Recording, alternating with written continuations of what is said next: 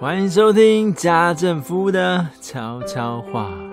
这是一个把人生康庄大道活成曲折离奇、九拐十八弯后，突然落入婚姻、落入妻子和三个儿子的圈套中，才遇见幸福的奇妙故事。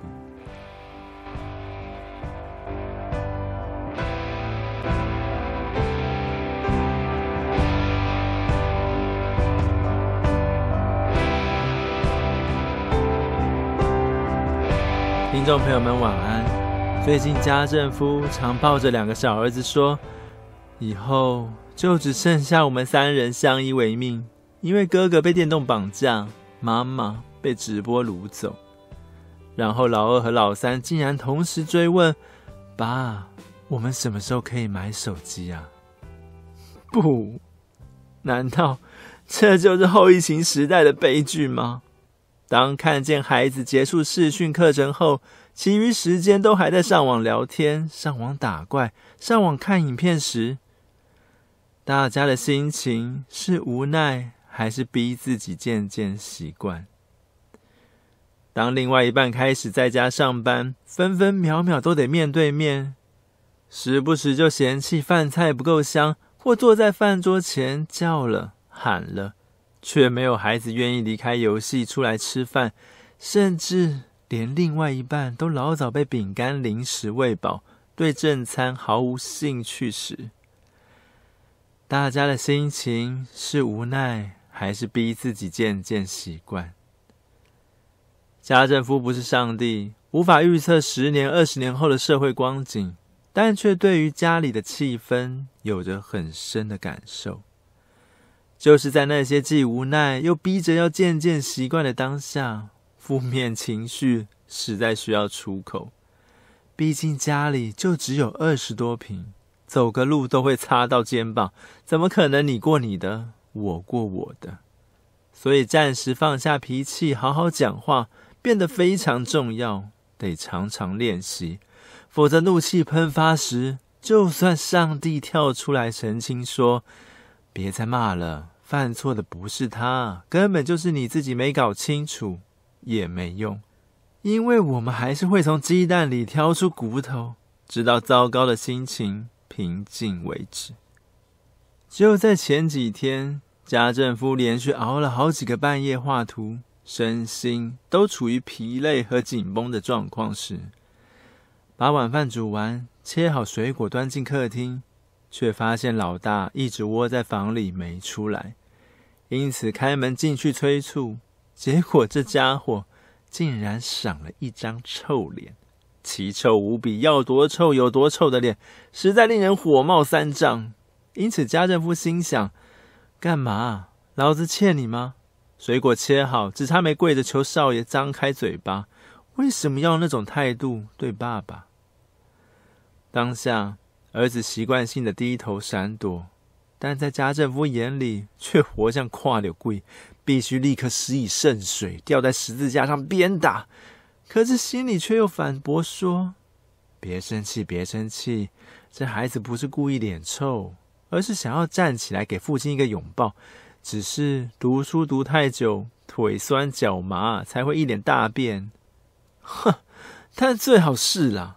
明明就是身在福中不知福，关起门来很快乐，见到爸妈就很痛苦，因为关起门来才可以偷偷摸摸干坏事啊，对吧？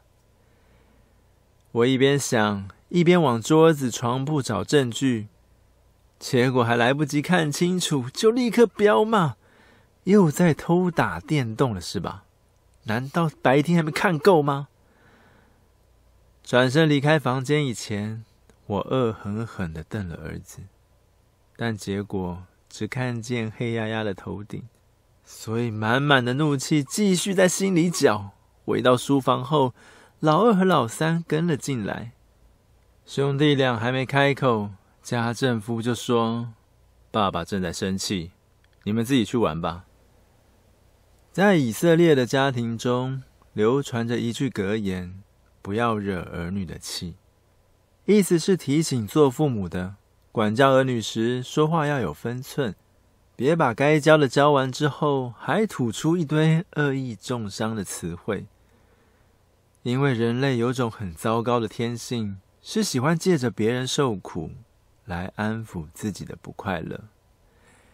因此，家政夫常常练习：一、开骂前先离开现场，透过暂时冷静，让急欲吐出口的《三字经》陈年旧账先往脑袋里发泄掉。